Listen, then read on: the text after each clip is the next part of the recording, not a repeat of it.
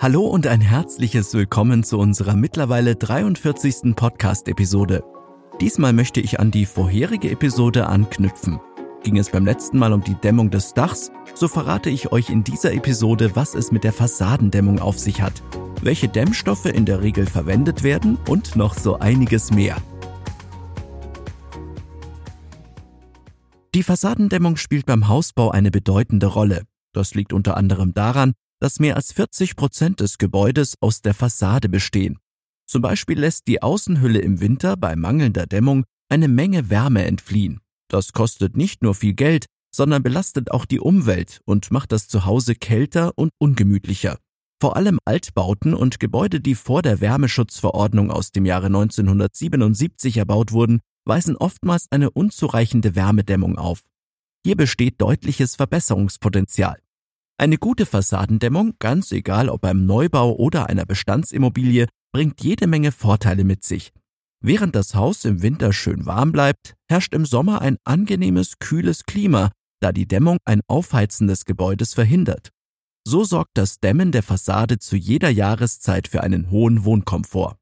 Hinzu kommt, dass ein gut gedämmtes Eigenheim der Bildung von Feuchtigkeit und Schimmel vorbeugt, da das Wasser nicht so schnell an den Wänden kondensiert. Das trägt erheblich zu einem gesunden Wohnklima bei und steigert sogar den Wert eures Hauses. Als Nachweis dient euch hier unter anderem der Energieausweis, über den ihr mehr in unserer 28. Podcast-Episode erfahrt. Besonders interessant ist die Fassadendämmung auch, wenn ihr an stark befahrenen Straßen wohnt. Neben dem positiven Effekt auf den Energieverbrauch, die Wohnhygiene und die Umwelt hat die Dämmung nämlich noch einen weiteren, sehr praktischen Nutzen, die Schalldämmung. Es kommt weniger Lärm ins Haus und das Wohnen wird entspannter. Von all den Vorteilen macht ihr aber nur dann Gebrauch, wenn die Fassadendämmung fachgerecht ausgeführt wurde. Daher solltet ihr hier stets dem Fachmann den Vortritt lassen. Ganz egal, ob es dabei um das Hausbauunternehmen oder einzelne Handwerker geht, Eigenleistung ist hier nicht unbedingt die beste Option. Denn eine schlechte Fassadendämmung kann üble Folgen haben. Weist die Dämmung beispielsweise Lücken auf, können sich leicht feuchte Stellen und Schimmel bilden. Auch Wärmebrücken können entstehen. Das sind die Bereiche eines Hauses, die weniger oder gar nicht gedämmt sind und somit viel Wärme und Energie nach außen wandern lassen. Das kann unter anderem bei Balkonen, Rollladenschächten und Fenstern der Fall sein. Solche Wärmebrücken schlagen mit erhöhten Heizkosten zu Buche und können Luftzug und ein unangenehmes Raumklima zur Folge haben.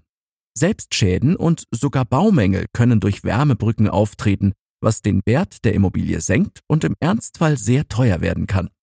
Zum Dämmen gibt es eine Vielzahl unterschiedlicher Materialien wie zum Beispiel Styropor, Mineralwolle, Polyurethan, Kork oder Hanf. Ebenso gibt es auch zahlreiche unterschiedliche Arten, die Fassade zu dämmen. Für welche ihr euch letztendlich entscheidet, hängt von eurer Immobilie, euren Bedürfnissen und auch eurem Budget ab. Wichtig ist es, euch bei eurem Ansprechpartner des Hausbauunternehmens zu erkundigen oder bei Fachkräften nachzuhaken. Die Fassadendämmungen sind komplexe und meist vielschichtige Systeme, die einen fachmännischen Rat erforderlich machen. Als Laie könnt ihr schnell den Überblick verlieren, also Nachfragen kostet nichts. Damit ihr einen besseren Überblick bekommt, stelle ich euch fünf Dämmarten bzw. Methoden etwas genauer vor. An erster Stelle der bekanntesten und meistverwendeten Fassadendämmungen steht die WDVS-Dämmung. Die Abkürzung steht für Wärmedämmverbundsystem und eignet sich besonders für Gebäude mit Putzfassade. Das WDVS besteht meist aus EPS, auch Styropor genannt, oder XPS und wird auf die Außenfassade aufgeklebt oder dort festgedübelt. Da dieses System eine der kostengünstigsten Varianten der Fassadendämmung ist, wird es häufig angewendet. Die VHF, also die vorgehängte hinterlüftete Fassade, ist ebenfalls beliebt. Hier können sehr dicke Dämmplatten angebracht werden. Die Folge ist ein hoher Dämmeffekt. Hierzu wird ein mehrschichtiges Dämmsystem angebracht, dessen äußerste Schicht durch einen Luftkanal von den anderen Schichten abgetrennt ist. So kann die Luft besser zirkulieren und Feuchtigkeit wird besser abtransportiert. Auch ist diese Art des Dämmens besonders langlebig und es fallen kaum Wartungsarbeiten an. An zweiter Stelle stehen Dämmungen aus Mineralwolle, Steinwolle und Glaswolle, da sie eine hohe Brandsicherheit aufweisen. Doch auch Naturmaterialien wie Hanf, Holzfaser und Kork finden häufig Einsatz in Dämmsystemen. Sie haben sehr gute Dämmeigenschaften und gehören zu den nachwachsenden Rohstoffen, was sie umweltfreundlicher als Styropor macht. Dieses Verfahren ist einerseits einfach anzuwenden und verzeiht andererseits auch kleine Fehler in der Dämmung. Das macht es sicher, umweltfreundlich und unkompliziert. Eine weitere Möglichkeit ist die Kerndämmung. Insbesondere bei Bestandsbauten kommt es vor, dass sich ein Zwischenraum zwischen den Schichten der Außenwand befindet. Diese Doppelwand mit Dämmmaterial aufzufüllen wird als Kerndämmung bezeichnet. So kann die Außenfassade isoliert und der Dämmwert erhöht werden.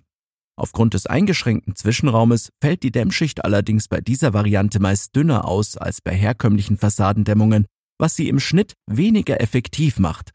Auch ist diese Art komplizierter umzusetzen und es wird ein Fachmann benötigt, um keine Fehler zu machen oder euer Haus gar zu beschädigen.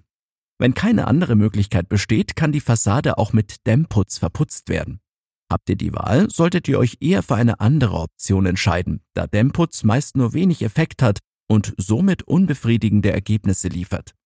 In Kombination mit einem weiteren Dämmsystem kann jedoch durchaus eine gute Lösung zur Dämmung der Fassade entstehen. Hierzu ist es wichtig, dass ihr euch Rat vom Fachmann holt, da der Dämmputz kompatibel mit der verwendeten Dämmung sein muss. Richtig grün wird es bei der letzten Art, die ich euch vorstellen möchte, nämlich der Fassadenbegrünung. Bei der Begrünung der Außenfassade werden geeignete Pflanzensysteme an der Wand angebracht, die neben einem Dämmeffekt auch noch einen positiven Effekt auf die Luft und das Wohnklima haben. Ein weiterer Vorteil, sofern ihr diese Variante vorzieht, ist die Optik, denn ein begrüntes Haus ist ein wahrer Blickfang. Auch entsteht hierbei kein Müll. Die Begrünung der Fassade ist die umweltfreundlichste Methode. Abschließend habe ich noch ein paar allgemeine Tipps zur Fassadendämmung für euch. Erstens, wählt die Methode, die euren Bedürfnissen am besten entspricht. Hightech-Fassadendämmungen, wie zum Beispiel carbonfaserverstärkte Dämmungen, sind besonders robust und halten auch sportlichen Aktivitäten und wildem Spielen rund um das Haus stand. Vielleicht eine Option für euch. Zweitens, mit dem richtigen Putz, einer passenden Farbe und einer schönen Struktur könnt ihr eurem Eigenheim ein individuelles und ansprechendes Aussehen verleihen, was das Zuhause noch einladender macht.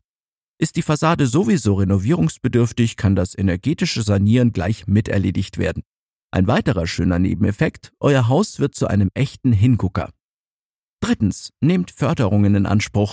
Da das Dämmen der Fassade eine Menge Energie einsparen kann und somit die Umwelt nachhaltig entlastet wird, fördert der Staat entsprechende Maßnahmen. Erkundigt euch, welche Optionen ihr habt und profitiert von den Vorteilen finanzieller Unterstützung beim Sanieren eures Eigenheims. Viertens, lasst euch gut beraten, denn nur ein Fachmann kann euch sagen, welche Dämmung für euer Vorhaben das beste Preis-Leistungs-Verhältnis hat. Die günstigste Option muss nicht zwangsläufig die für euch geeignetste sein. Bei der Bemusterung könnt ihr das Material mit all seinen Eigenschaften direkt begutachten. Fünftens, ein Fehler beim Kauf kann euch teuer zu stehen kommen. Deshalb gilt, vorher gründlich informieren, fachmännischen Rat einholen und dann erst kaufen und loslegen bzw. machen lassen.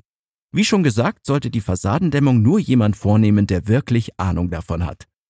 So, das war's auch schon wieder mit unserer Episode zur Fassadendämmung. Wollt ihr mehr über die Dämmung des Dachs erfahren, dann hört gerne mal in unsere 42. Episode rein. Ansonsten verlinken wir wie gewohnt weitere relevante Beiträge in unseren Show Notes. Ich freue mich natürlich, wenn ihr auch nächstes Mal wieder mit dabei seid. Und falls euch der Baumentor Podcast gefällt, dann hinterlasst gerne eine Bewertung bei eurem jeweiligen Podcast Player. Besten Dank fürs Zuhören, bis zum nächsten Mal und viele Grüße, euer Andreas und das gesamte Baumentor-Team.